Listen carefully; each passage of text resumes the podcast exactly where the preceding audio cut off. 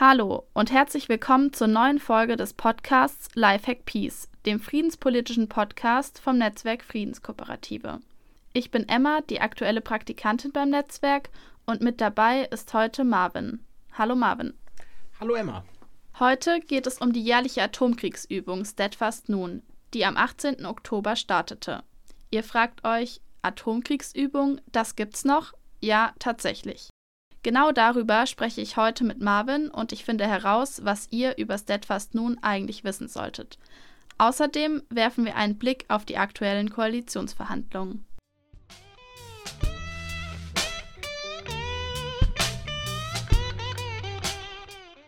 Dann starten wir doch gleich mit der ersten Frage. Marvin, was ist überhaupt Steadfast nun und wie können sich die ZuhörerInnen diese Atomkriegsübung vorstellen? Steadfast Nun ist die jährliche Atomkriegsübung, so wie du es gesagt hast, der NATO, bei der der Einsatz der taktischen Atomwaffen geprobt wird, die im Rahmen der nuklearen Teilhabe in Europa stationiert sind. Die NATO betont, dass das Routineübungen sind und dass die natürlich rein defensiv sind, aber hm, inwiefern der Einsatz von Atomwaffen rein defensiv sein kann, ähm, da muss man mal ein großes Fragezeichen hintermachen. Okay, aber hat sich die sicherheitspolitische Lage seit Ende des Kalten Krieges nicht massiv verändert? Warum übt Deutschland heute noch Atomkrieg? Sind die Zeiten des nuklearen Wettrüstens nicht eigentlich vorbei? Falsch, das dachtest du nur. Ähm, tatsächlich ist es eher so, dass äh, nach dem Ende des Kalten Krieges einfach das Bewusstsein ähm, ja, für die Gefahren von Atomwaffen ja ein bisschen sich abgeflacht hat. Äh, tatsächlich gibt es auch deutlich weniger Atomwaffen als zu Hochzeiten des Kalten Krieges, aber im Prinzip ähm, besteht die Bedrohung nach wie vor und aktuell ist es auch so, dass äh, seit einigen Jahren die Bedeutung von Atomwaffen ähm, wieder zunimmt und auch alle Atommächte ihre Arsenale aufrüsten. Okay, das ist gut zu wissen. Und wer ist an dieser Übung beteiligt? Ja, also erstmal, und das muss man wahrscheinlich zu allen Fragen, die du noch stellen wirst, sagen, die NATO ist da sehr zurückhaltend mit ihrer Informationspolitik. Beteiligt, das weiß man aber mehr oder weniger, sind mehrere Dutzend Flugzeuge aus verschiedenen NATO-Staaten. Und das sind natürlich zum einen die Staaten, die ähm, direkt an der nuklearen Teilhabe beteiligt sind, also Deutschland, die Benelux-Länder, Italien, die Türkei, äh, aber auch äh, Staaten, die sich am sogenannten Snowcat-Programm beteiligen. Wenn's okay, um, was ist denn das? Ja, wenn es um Atomwaffen äh, geht, das haben wir schon häufiger hier im Podcast festgestellt, dann gibt es immer sehr komplizierte Abkürzungen, die man sich nicht merken kann. Äh, SNOWCAT steht für Support of Nuclear Operations with Conventional Air Tactics. Das heißt also ganz praktisch, wenn so eine Atomwaffe, die beispielsweise hier in Büchel stationiert ist, mal eingesetzt würde, dann ähm, bräuchte es natürlich auch beispielsweise Begleitflugzeuge. Ähm, die sich zum Beispiel ähm, um, ähm, na, wie sagt man, um, äh, wenn der Gegner ähm, den Luftraum verteidigt, äh, um sich darum kümmern zu können. Okay, und wie genau läuft diese Übung jetzt ab? Auf was bereiten sich die NATO-Streitkräfte da vor? Also in diesem Jahr wurde mitgeteilt, dass äh, etwas geprobt wurde, was sich hauptsächlich im südeuropäischen Luftraum äh, äh, abspielte äh, und wie man dann auf Luftbildern beziehungsweise auf diesen äh, Seiten, wo man sehen kann, wo Flugzeuge fliegen, äh, auch nachvollziehen konnte. Äh, da sah man dann, dass es gerade so um die Airbases in Italien, also in Aviano und ähm, Gedi heißen die Standorte, wo dort die Atomwaffen stationiert sind, dass es da ziemlich heftigen Flugverkehr gab. Okay, und haben die in dem Fall jetzt italienischen umliegenden Städte oder Dörfer zu befürchten, dass da irgendwas passiert bei der Übung? Also gibt es Risiken? Also wir müssen jetzt nicht die Sorgen haben, dass da ein Atomkrieg versehentlich ausbricht, weil ähm, bei Steadfast nun wird nur mit Attrappen geübt. Trotzdem ist es natürlich ein fatales politisches Signal, wenn man 2021 21 noch 21 ähm, immer noch meint, es ist vollkommen in Ordnung, jedes Jahr Atomkrieg zu üben. Und das ist natürlich kein sinnvoller Beitrag dazu, dass endlich Abrüstungsschritte eingeleitet werden.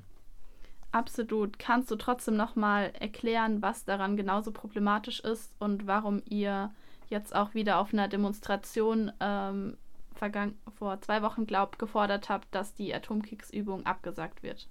Also Deutschland darf keine Atomwaffen entgegennehmen und auch Staaten wie die USA dürfen keine Atomwaffen äh, an andere Staaten abgeben. Das ist das da schon mal problematisch, dass dann deutsche Piloten und Pilotinnen üben, äh, Atomwaffen einzusetzen. Und das ist natürlich skandalös, das wollen wir nicht. Deshalb haben wir dagegen äh, protestiert. Und außerdem ist Deutschland sowie alle anderen Staaten, die dem Nichtverbreitungsvertrag beigetreten sind, natürlich auch zur Abrüstung verpflichtet. Und ähm, ich sehe nicht, dass die Beteiligung an einer Atomkriegsübung irgendwie ein sinnvoller Schritt zur Abrüstung ist. Völlig absurd, dass dann das Ganze überhaupt noch durchgeführt wird. Äh, da frage ich mich auch, regt sich dann vor Ort Widerstand? Also wie stehen die Menschen vor Ort zu Steadfast nun? Also vor Ort, in dem Fall heißt ja jetzt hier, wir haben in Nörvenich protestiert, weil zurzeit die Flugzeuge, die ansonsten in Büchel stationiert sind, das taktische Luftwaffengeschwader 33, ähm, wegen Bauarbeiten für ein paar Jahre bis 2026 in Nörvenich ist.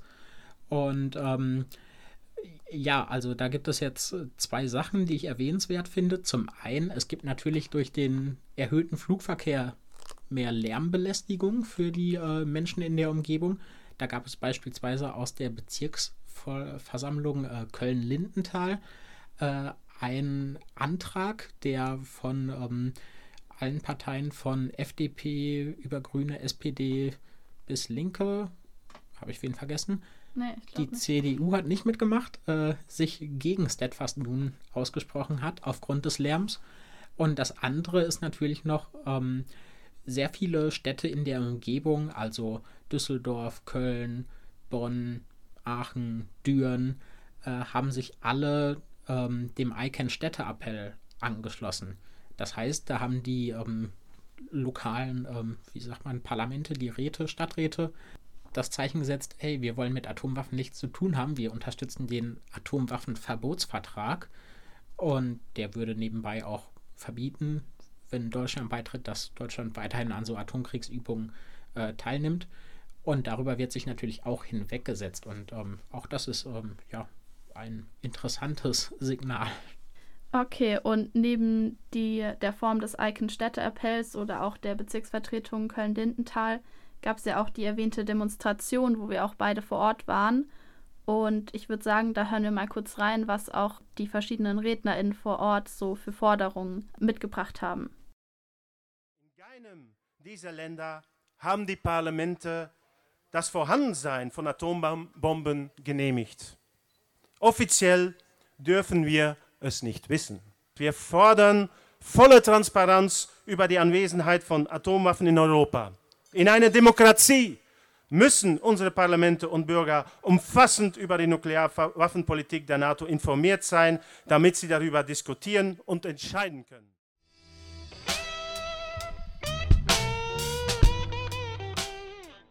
In der Rede von Ludo de Prabanda, einem langjährigen Aktivist in der belgischen Friedensbewegung, haben wir gehört, dass vor allem der Mangel an Transparenz in Bezug auf die Atomkriegsübung super problematisch ist, weil die demokratischen Parlamente dem quasi gar nicht zugestimmt haben.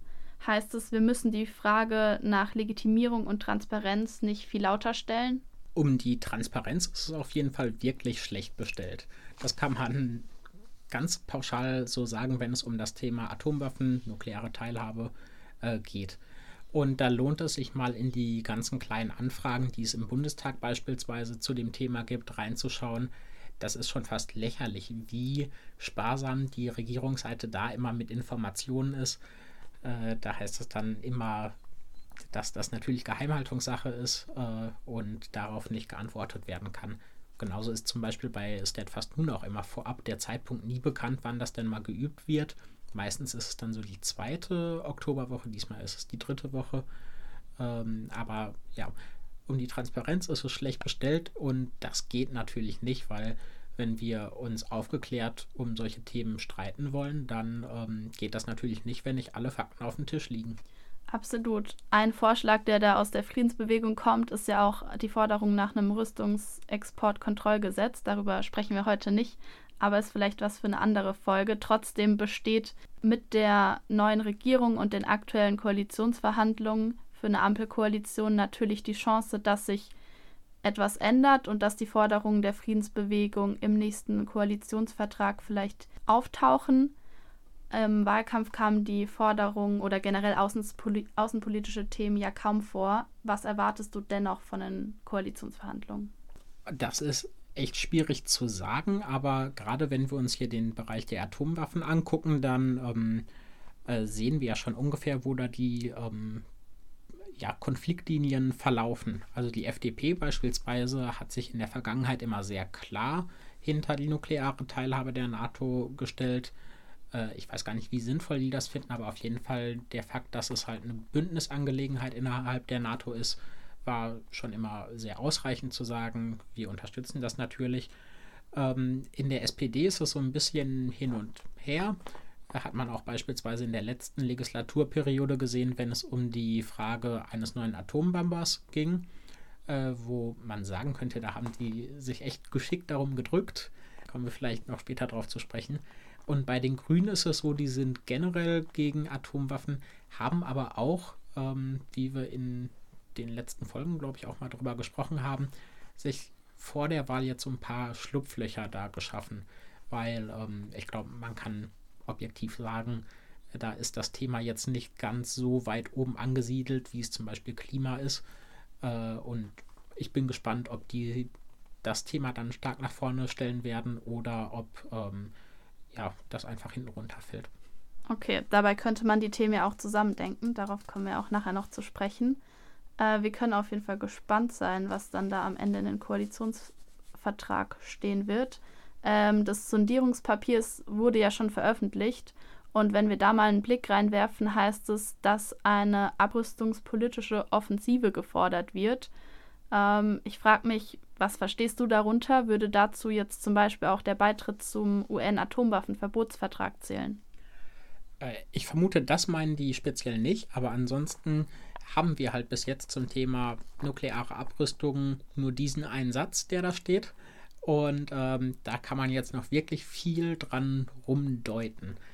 Ähm, interessant fand ich, ähm, wenn man so in den letzten Monaten und so verfolgt hat, wie sich denn die Grünen dazu verhalten haben. Da war es beispielsweise so, dass sie gesagt haben, dass nukleare Teilhabe beendet werden kann, das aber im Rahmen von Abrüstungsgesprächen äh, ähm, zwischen den USA und Russland geschehen müsste, so wie Joe Biden sich äh, ja dafür eingesetzt hat, aber geschehen ist das bis jetzt noch nicht. Aber das wäre natürlich spannend und das sollten wir weiter beobachten. Ähm, was ich daran problematisch finde, dann liegt es halt nicht mehr in unserer Hand. Ähm, also wenn die sich darauf nicht einigen können, äh, dann ja, gucken wir halt blöd aus der Wäsche und die Atomwaffen sind immer noch hier. Wir müssen neue Flugzeuge dafür kaufen äh, und in ein paar Jahren kommen auch ähm, nochmal neue Atombomben nach Büchel äh, da werden die nochmal technisch leicht aufgerüstet. Was aber positiv zu sein scheint, jetzt in der letzten Woche hatte sich selbst eine ähm, Vertreterin der FDP, nämlich Marie Agnes Strack-Zimmermann, mit dem wahnsinnig schwierigen Namen, ähm, dafür ausgesprochen in einem Interview, dass Deutschland bei der ähm, ersten Vertragsstaatenkonferenz des Atomwaffenverbotsvertrags im kommenden Jahr mit dabei sein soll. Ähm, das haben wir als Bewegung ja auch sehr stark gefordert, auch wir von der Friedenskooperative mit unterschiedlichen Aktionen. Und ich bin da zuversichtlich. Allerdings ist das nur ein erster Schritt. Ja, ich würde auch sagen, das wäre ein erster Schritt in die richtige Richtung. Aber um wirklich ein atomwaffenfreies Deutschland äh, zu haben, brauchen wir noch äh, einige Schritte weiter. Was erwartest du denn von den Verhandelnden zu den Themen Außen-, Sicherheits- und Entwicklungspolitik? Hast du da Hoffnung? Also wenn ich mir jetzt konkret die Personen anschaue, dann sind meine Hoffnungen überschaubar. Da gibt es ein paar Leute, ich glaube, es sind alles welche von den Grünen, die die Icon-Abgeordnetenerklärung unterzeichnet haben. Ansonsten, hm, ja, keine Ahnung, für die SPD ist halt Heiko Maas äh, Verhandlungsführer ja, mit dem waren wir in den letzten Jahren nicht besonders zufrieden. Da hat sich im Bereich der Abrüstung äh, wenig getan, als er Außenminister war. Bei der FDP ähm, sind meine Erwartungen jetzt auch nicht so hoch, dass die sich sehr stark für Abrüstung machen werden. Ähm, ja, so in die Richtung geht es. Aber wenn ich noch einen Nachsatz vielleicht machen kann, in der letzten Woche gab es auch ähm, noch mal ein bisschen Schwung in der Debatte. Das war nachdem der NATO ähm, ähm, das Treffen der VerteidigungsministerInnen der NATO stattgefunden hat. Äh, daraufhin sagte ja AKK, unsere Verteidigungsministerin, ähm, dass die NATO gegenüber Russland äh, sehr deutlich machen solle oder machen müsse, dass man auch gewillt ist, Atomwaffen einzusetzen, was dann dazu geführt hat, dass ähm, Mützenich äh, von der SPD, der jetzt auch in seinem Amt als Fraktionschef äh, nochmal bestätigt wurde, wenn ich das richtig im Kopf habe. Ja, genau. Ähm, dass er sich zur, zu Wort gemeldet hat und auf Distanz zu AKK gegangen ist und das Ganze verantwortungslos äh, nannte. Und von ihm ging ja auch äh, nicht unerheblich die Debatte innerhalb der SPD in der letzten Legislaturperiode zum Atombomber aus. Ähm, und Zuspruch gab es da auch nochmal von der grünen Verteidigungspolitikerin ähm, und früheren verteidigungspolitischen Sprecherin Katja Keul. Äh, nee, abrüstungspolitische Sprecherin. Ach, keine Ahnung. Müssen wir nochmal schauen. Schreiben wir in die Shownotes oder so. Äh, das war auf jeden Fall sehr interessant, äh, dass da doch nochmal Sprung reingekommen ist in die Diskussion. Du hast es gerade eben schon angesprochen. In der letzten Legislaturperiode gab es ja die Diskussion, vor allem in der SPD, um die Anschaffung neuer Atombomber. Ähm, da wird ja jetzt wahrscheinlich auch in der kommenden Legislatur eine richtungsweisende Entscheidung gefällt. Kannst du das Ganze noch mal ein bisschen nachzeichnen? Oder was haben wir da zu erwarten? Also, ich will es ganz kurz machen, weil wir dazu auch schon ein oder zwei Folgen hier gemacht haben, weil das so irgendwie eins meiner Lieblingsthemen in den letzten Jahren war. Aber gut, ähm, das Problem ist der Tornado. Das ist das Flugzeug, das bis jetzt die Atomwaffen ähm, im Einsatzfall ins Zielgebiet tragen würde, um es ganz niedlich auszudrücken, ähm, ist inzwischen ziemlich alt. Und das heißt, der weitere Betrieb ist teuer. Ähm, so, inzwischen haben sich auch alle anderen Staaten, die an der nuklearen Teilhabe äh, beteiligt sind, äh, schon für ein anderes Flugzeug als Ersatz ausgesprochen, was immer die F-35 war. Bei Deutschland ist es jetzt so, dass ähm, in der letzten Legislaturperiode im Prinzip die Entscheidung anstand. Äh, aber weil es so viel Druck gab, speziell auf die SPD, äh, hat die nochmal gesagt, mh, hm, ja, da müssen wir erst nochmal drüber reden. Was dann auch letztlich im Wahlprogramm der SPD zu finden war, dass es, bevor es da eine Entscheidung gibt, erstmal eine gründliche Debatte geführt werden muss. So, und deshalb ist es jetzt nicht ganz unwahrscheinlich, dass in dieser Legislaturperiode darüber entschieden werden muss, welches Flugzeug soll es denn werden. Oder soll es überhaupt gar kein Flugzeug werden, weil wir gar nicht mehr äh, bei der nuklearen Teilhabe mitmachen wollen. Okay, danke nochmal für die Erklärung und alle, die mehr wissen wollen, können auch in die letzten Folgen reinhören. Dann gehen wir nochmal zu einem auch wichtigen Punkt, was jetzt die Ampelkoalition anbelangt. Und zwar maßgeblicher Streitpunkt ist ja die Finanzierungsfrage. Laut Annalena Baerbock sind jährlich 50 Milliarden Euro für Investitionen in Klimaschutz und Digitalisierung notwendig. Welchen Vorschlag zur Finanzierung der Investitionen hat die Friedensbewegung und warum wäre der sinnvoll? 50 Milliarden werden benötigt. Hm, die Größenordnung kenne ich doch irgendwo. Da befindet sich doch unser Verteidigungshaushalt. Äh, aber Spaß beiseite. Ähm, natürlich ist mir klar, wir können nicht eins zu eins den Verteidigungshaushalt nehmen und dann für ähm, Klima oder äh, anderes verwenden. Aber trotzdem wäre es, glaube ich, sehr wichtig, dass dieser seit Jahren fortsetzende, sich fortsetzende Aufrüstungskurs endlich mal beendet wird und ähm, nicht immer mehr Mittel gebunden sind für äh, den Verteidigungshaushalt. Also äh, mit immer mehr Aufrüstung kommen wir gegen die großen Zukunftsfragen nicht an. Und das Geld wird auch dringend anderswo benötigt, halt wenn es um Klima geht, aber auch im sozialen Bereich, in der Bildung äh, und an sich anderen Stellen. Okay, also Krieg und Rüstungsindustrie verbrauchen ja super viel CO2, hast du jetzt auch nochmal betont und darüber, über den Zusammenhang zwischen Klima und Frieden habt ihr auch schon öfters im Podcast gesprochen. Atomwaffen und Klima hängen aber nochmal auf eine besondere Weise zusammen. Das sprach auch Angelika Clausen vom IPPNW Europa an in ihrer Rede. Die spiele ich euch mal kurz ein. Eine einzige Flugstunde ein, des einen Eurofighters verbraucht 11 Tonnen CO2-Äquivalent. Und das ist genauso viel, wie du und ich in einem ganzen Jahr verbrauchen. 11 Tonnen CO2-Äquivalent. Nur eine einzige Flugstunde. Das ist doch verrückt.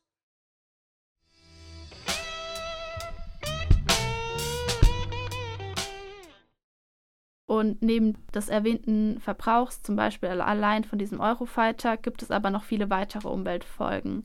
Welche fallen dir gerade so ein? Ja, das alles sehr spekulativ. Also äh, auch hier haben wir das Problem, dass einfach richtig wenig Informationen ähm, vorliegen. Und wenn man sich beispielsweise mal vom Verteidigungsministerium den Nachhaltigkeitsbericht anschaut, ähm, ja, so wirklich viel sagt er jetzt auch nicht aus, weil alle spannenden Sachen ausgespart sind. Ähm, deshalb, auch da brauchen wir einfach mehr Transparenz. Und ja, ansonsten, was es noch an negativen Umweltfolgen gibt, was mir da spontan einfällt, es gibt äh, immer mal wieder ähm, so Fälle, wo zum Beispiel Flugzeuge dann Kerosin ablassen in der Luft. Dann ist das mal kurz in der Zeitung und dann interessiert es aber auch wieder keinen. Ich glaube, da sollte man auch mal nachgehen. Also gesund klingt das nicht. Ja, das hört sich auch ziemlich klimaschädlich an. Außerdem, wenn man mal das Szenario durchspielt und tatsächlich ein Atomkrieg stattfinden würde, dann hätte das natürlich auch enorme Umweltfolgen. Es käme zu einem sogenannten nuklearen Winter, die Temperaturen würden massiv abfallen und äh, wir könnten auch, also abgesehen davon, dass Menschen sterben würden, könnten wir uns auch nicht mehr ernähren und die Erde wäre quasi unbewohnbar. Deshalb waren vor Ort bei der Demo zum Beispiel auch Kai Blau, er ist Greenpeace-Aktivist aus Köln und Mitglied in der AG Frieden. Und ich habe ihn gefragt, warum er gegen Steadfast nun protestiert. Hören wir mal rein. Also aus Umweltperspektive muss man klar sagen, dass Klimaschutz, Umweltschutz und Frieden einfach zusammengehören mittlerweile. Also man muss sagen, dass äh, das Militär und Rüstung an sich nicht nur unglaublich viel CO2-Äquivalente erzeugt, sondern gleichzeitig auch unglaublich viel Geld frisst und Finanzierung erhält, die dafür dann in den Klimaschutz eben nicht investiert wird. Das muss sich ändern und dafür sind wir unter anderem eben auch hier.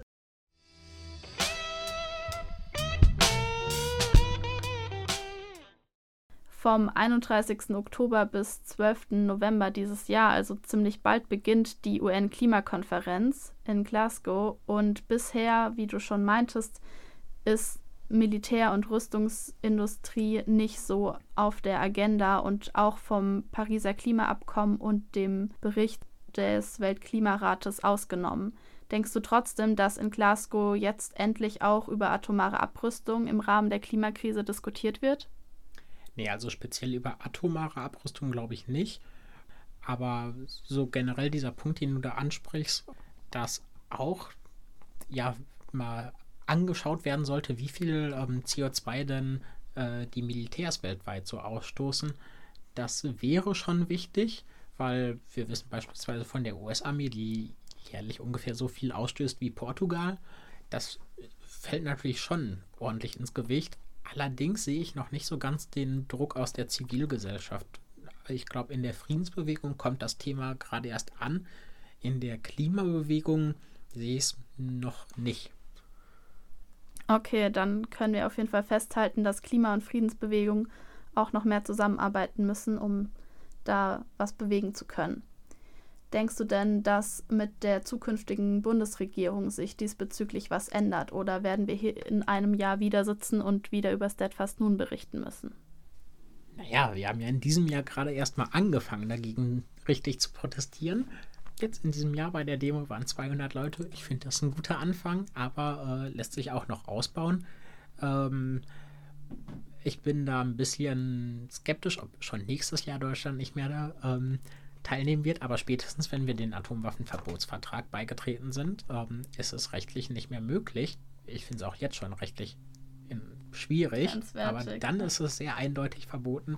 Dann könnte Deutschland nicht mehr ähm, teilnehmen und ja, die Mehrheit der Menschen in Deutschland ist ja dafür, dass Deutschland dem Verbotsvertrag beitritt. Also ich glaube, es ist nur noch eine Frage der Zeit. Okay, das hört sich dann doch ganz optimistisch an. Und dann gibt es zum Abschluss in diesem Podcast ja eine kleine Tradition. Und zwar die Frage, hast du einen Lifehack für alle Friedensaktivistinnen da draußen mitgebracht? Ja, die Tradition haben wir echt schleifen lassen, muss ich zugeben. Äh, aber ja, heute hätte ich mal wieder was. Und zwar gibt es in den nächsten Tagen und ich hoffe auch noch Wochen in unterschiedlichen Städten, also dezentral organisiert, Mahnwachen und Kundgebungen vor ähm, Parteibüros, nämlich von den Büro äh, Parteien, die jetzt gerade äh, versuchen, miteinander zu koalieren. Und ähm, jetzt in der letzten Woche gab es schon ein schönes Beispiel. Da haben Aktive von der AG Frieden in Trier, beispielsweise vor den Büros von SPD und Grünen in Trier protestiert und äh, ja, es ist auch angekommen, die Botschaft. Also danach hat sich die ähm, grüne ähm, Bundestagsabgeordnete aus Trier äh, nochmal positioniert daraufhin und ge hat gesagt, ja, also ich finde auch, dass der Atomwaffenverbot, äh, Verbotsvertrag in den Koalitionsvertrag gehört und ich unterstütze das. Und ähm, jetzt wird es noch in ein paar anderen Städten solche Aktionen geben. Ich hoffe, da werden sich noch weitere ähm, ähm, Politikerinnen und Politiker äh, angesprochen fühlen und äh, Farbe bekennen. Sind sie für oder gegen Atomwaffen? Ähm, das verlinken wir am besten in den Show Notes, wo das ist. Ähm, in Karlsruhe, Stuttgart habe ich jetzt gerade auf dem Schirm, da wird was stattfinden. Köln, glaube ich, auch. Da sollten die Leute unbedingt hin. Ja, dann hoffe ich, wir sehen uns bei der nächsten Mahnwache. Ihr könnt natürlich auch selbst eine organisieren und uns Bescheid sagen, dann kommt das mit auf die Terminliste. Und dann würde ich sagen, verabschieden wir uns und sehen uns bei der nächsten Folge. War mir ein großes Vergnügen heute. Tschüss. Tschüss.